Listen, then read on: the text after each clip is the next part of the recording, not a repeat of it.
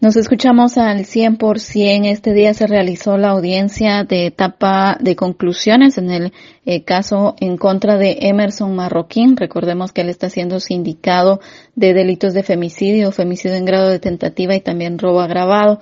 El caso es eh, por el femicidio cometido contra Gabriela Barrios y su madre.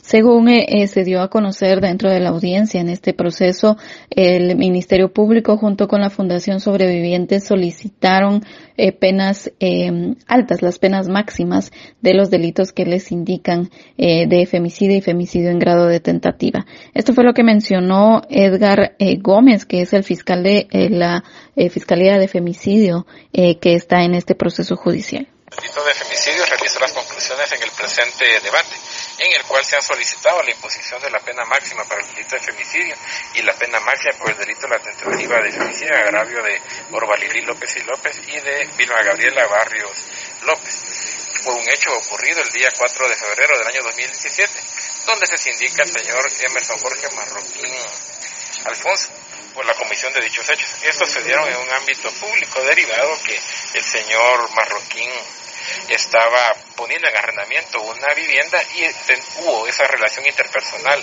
entre víctima y victimario, lo cual se dio en este ámbito de la contratación que se estaba gestando.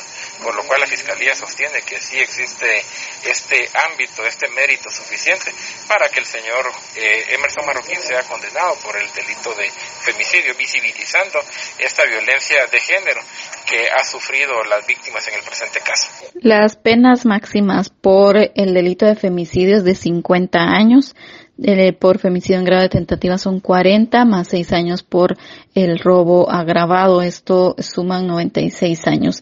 Esta es la solicitud que actualmente hace el Ministerio Público y la Fundación eh, Sobrevivientes, que es querellante en el caso y ahora se esperará que la próxima semana se pueda realizar la audiencia de eh, ya la sentencia en donde se pueda determinar cuál será el seguimiento y la decisión del Tribunal de Femicidio en Quetzaltenango en donde puedan indicar eh, la sentencia ya eh, hasta el momento recordemos que el caso viene desde hace cinco años en el cual Gabriela eh, Barrios fue atacada junto a su madre eh, luego de eh, visitar una vivienda que pretendían comprar y que era eh, Emerson Marroquín quien la mostró. Esto han indicado en las audiencias. Con esto vuelvo a cabina, como nos escuchamos.